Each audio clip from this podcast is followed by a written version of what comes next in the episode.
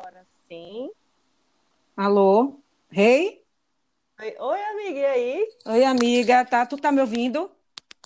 Tô, tô ouvindo sim. Sim, vamos Você tá? começar. Eu tô ouvindo. Vamos começar o nosso teste. Beleza. Faça aí, fale de você e depois eu falo de mim. O que é que você faz? En- Então, eu sou alguém, né, uma mulher que já tem quase 40 anos, então a gente começa a experimentar as novidades do, do que vem, né? Quando a gente entra no Zenta, como muitas pessoas falam.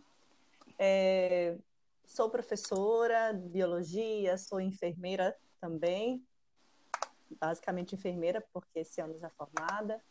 É, mãe de uma filhota de dois anos e pouco, dois anos e meio, tendo que gerenciar coisas em casa, então mãe, esposa, amiga também, então tem a nossa vida social.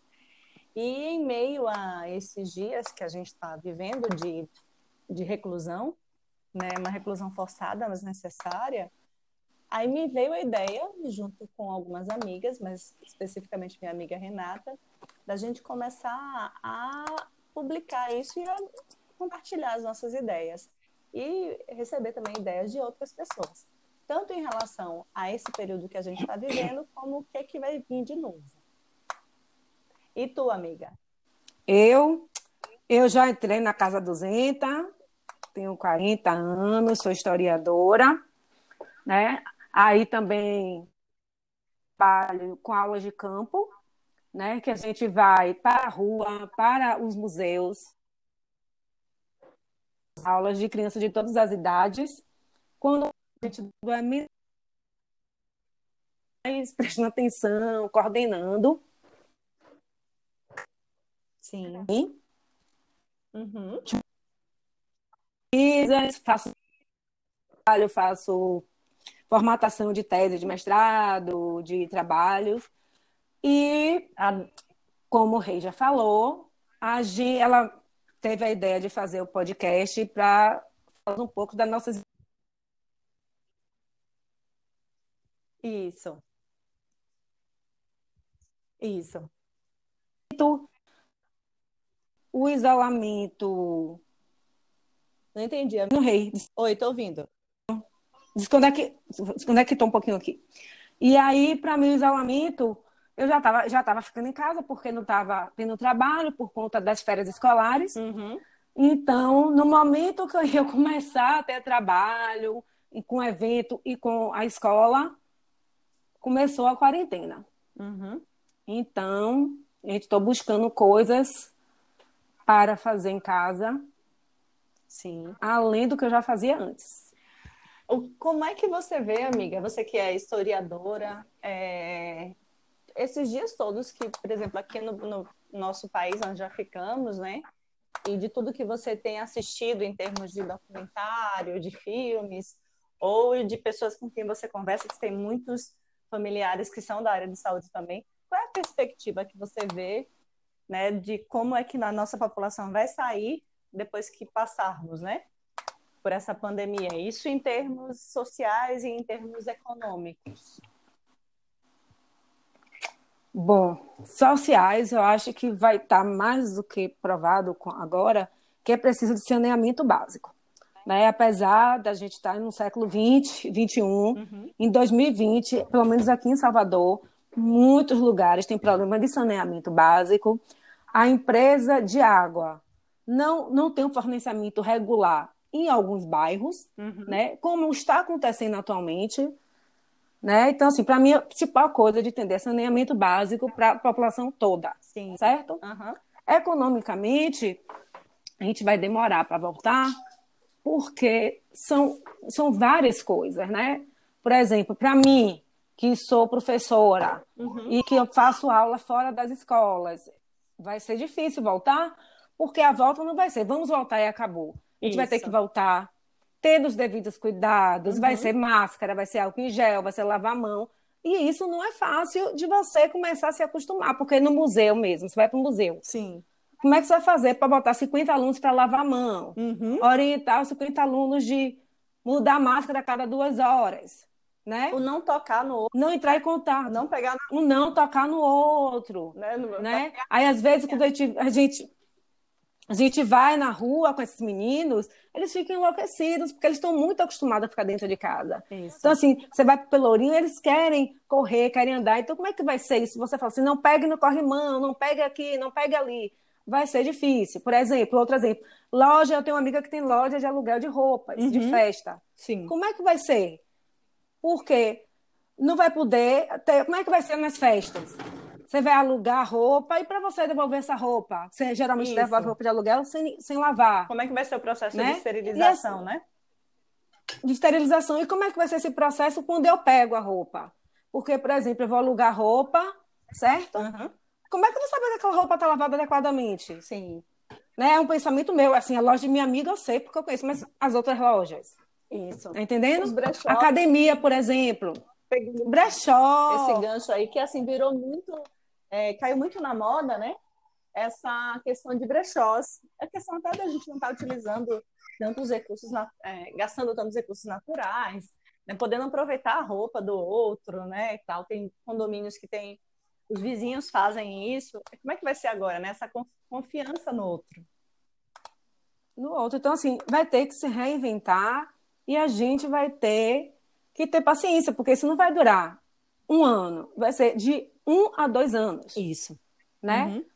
Mas, em compensação, tem também o e-commerce da internet, que pode, que isso já está crescendo. Uhum. Né? Isso. Você vender roupa pela internet, lógico, que na minha opinião, o risco continua, porque você vai receber aquela mercadoria em casa, você vai ter que esterilizar. Se for roupa, vai ter que vestir uhum. para experimentar. E aí. Como é que vai ser? Mas acho que. É, e assim, lembrando que não é a primeira vez que a gente tem uma epidemia. Nós estamos, na verdade, desacostumados com isso. Uhum. Que a última grande epidemia que atingiu o mundo todo foi há 102 anos atrás. Ah. Depois disso, a gente teve. Aí a, a, teve a gripe espanhola, né? Uhum. Aí teve a Primeira Guerra, a gripe espanhola. Aí teve a Segunda Guerra, que também foi um baque para a economia do mundo todo. Mas depois disso teve surto, teve epidemia, teve Guerra Fria, né? É, mas e assim, a gente não, não se acostumou. E... Uhum. Não, depois, depois da gripe não teve nada. Teve, assim, Isso. assim, surto locais, né? Cólera tal, não, não, não teve mais muita coisa, né? Mas, assim, por exemplo, para nós brasileiros, que as pessoas não lembram, essa crise econômica, que todo mundo está apavorado agora, que vai quebrar o Brasil, não é novidade para a gente, uhum. certo? Quem lembra, eu como historiadora lembro mais, Sim. teve é, é, Sarney. Sarney era 200%, 200 de, de inflação. Isso. As pessoas não lembram muito disso, né? É, quantas Por exemplo, eu ia para o mercado. Trocada, né? A gente pode até comentar isso. Troca, foi, a moeda foi trocada. E, e, os preços das coisas mudavam durante o dia. Eu lembro que tinha um mercado lá da minha casa, eu ia tomar sorvete. Sim. Dando um exemplo, era um real, uhum. de tarde era dois, de noite era três. A gente, então a gente vivia essa troca de preço. É, quem acha que tem menos de 30 anos não vai lembrar. Mas, por exemplo, tinha, tinha máquina de trocar o preço. Sim. Se às vezes você estava no mercado comprando coisa e trocando o preço das coisas. Então, assim, a gente não lembra disso. É. Outra lembrança que foi trágica para a economia do Brasil, que as pessoas apagaram da memória, foi o plano Collor. Uhum. As pessoas não lembram que Collor pegou toda a poupança, lembra disso? Confiscou a poupança de todo mundo. É, meus pais tiveram. Pessoas se... Pois é. Então, assim, as pessoas tinham uma vida boa, depois disso, não conseguiu mais recuperar a vida que tinha. Uhum. A gente se matou, a gente ficou doente, Sim, entendeu? Sério? Então, assim, a gente vai superar. Só que nós des nos desacostumamos com isso. É Talvez a gente tenha ficado desacostumado por uma questão de que a tecnologia que hoje está sendo boa para aproximar, boa para a gente distrair e tal, mas ao mesmo tempo, né, acabou nos isolando. Nos isolando de que forma? Porque cada um ou com seu smartphone, ou com seu tablet, enfim, o seu computador, começou a observar o mundo só através de uma tela, seja ela pequenininha ou uma tela grande. E aí a gente acabava não observando tanto os movimentos que acontecessem fora da nossa casa, né? Mesmo a gente tendo acesso a muita informação, esse excesso de informação que a gente tem tanto hoje disponível, ao mesmo tempo faz com que a gente não aproveite cada uma delas. Eu me lembro quando, na época a gente fazia vestibular, né, lá nos anos 90, é, eu, a gente assinava lá em casa revista, uma revista, né, Isto É. A época era ela que eu gostava muito de ler. E foi graças a ela e aos outros livros que eu obtive assim uma, uma quantidade de conhecimento grande, de argumentação, para se fazer as redações, né? Porque vestibular, na época que a gente fez, não era o Enem. Então, era para quem não conhece, né? Para quem não fez, quem é o pessoal mais jovem de agora, lá nos anos 98, 99, antes de entrar o modelo novo de vestibular, tinham duas fases do vestibular. E aí a primeira fase era a parte de português e redação. Então eu tive que ler muita revista. Eu sempre gostei muito de ler também. E lia de cabo a rabo a revista, circulando palavras que eu não conhecia, colocando essas palavras é, no meu, meu cotidiano, para eu entender né, o significado tal, e deixar meu vocabulário vasto. E eu me lembro que eu conseguia ter mais informações, inclusive sobre política, sobre economia, lendo essas revistas, do que agora que a gente tem acesso a todo tipo de jornal mundial. Só que, e aí uma questão, acho que até de saúde, eu, eu coloco aqui, uma questão fisiológica, quando a gente fica muito tempo exposto a uma tela, né, e essas telas é, têm muitos pixels e ativam várias regiões né, do nosso globo ocular, isso acaba ficando cansativo para a gente. Então a gente acaba se cansando e não conseguimos é, passar muito tempo lendo numa tela assim, do que lendo um livro ou uma revista física, né? Então, talvez por isso. Sim, sim, sim, com certeza. E, inclusive, eu prefiro ler livros físicos. Uhum. Mas eu recebi um link de um livro sobre escravidão e eu resolvi ler no iPad. Então, assim, tem uma hora que eu não aguento. Isso. Você lê, lê, lê, o iPad começa a esquentar, ou tablet, uhum. e aí você começa a ficar cansado por causa da luz, né? E assim, essa informação rápida e essa informação, digamos assim, editada, né? Isso. Às vezes você lê um trecho de uma coisa e você não lê tudo, né? Uhum. Mas é, eu acho que eu espero, né?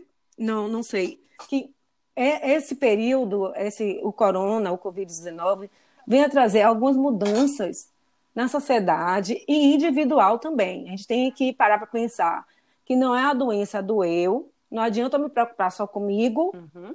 se eu não me preocupar com o outro, né? Isso. Porque se eu tiver me isolamento e o outro não tiver, e eu por acaso pisar na rua, eu tô, né? Tendo a possibilidade de passar, né? Principalmente nós que moramos em De passar. Né? Se não tivermos o cuidado. Então, assim, eu tenho que ter cuidado, mas eu também quero que o meu vizinho tenha máscara, tenha luva, tenha todos os equipamentos de proteção, porque se ele não tiver equipamento de proteção e eu entrar no elevador da minha casa, apertar um botão, eu posso Pegar. também contrair a doença. Exatamente. Entendeu? E aí, como o nosso país. Então, vamos encerrando, vamos encerrando por aqui? Vamos, vamos, e vamos sim. fazer o. Vamos encerrar. Aí, Rei, vamos fazer o seguinte, então. Hum, diga aí poste mais ou menos para a gente ver. Ou eu posto. Poste esse. Eu vejo aqui como faço. É, aí eu mando. Aí. Tá. aí eu mando pronto para você. Pronto, beleza. Aí eu vou editar. Aí, aí mando para você. Certo. Aí a gente vai organizando essas coisas, tá bom? Ah, ótimo, ótimo. Vamos. Bom, gente. Então, até a próxima, né, Rei? Ah, até a próxima, amiga. Depois a gente vai dar dicas ainda de filmes e séries nos nossos próximos vamos, episódios. Vamos dica de série, de ginástica, de tudo que a gente pode fazer nessa quarentena. Muito bem, muito bem. Beijo, beijo, beijo. beijo. beijo.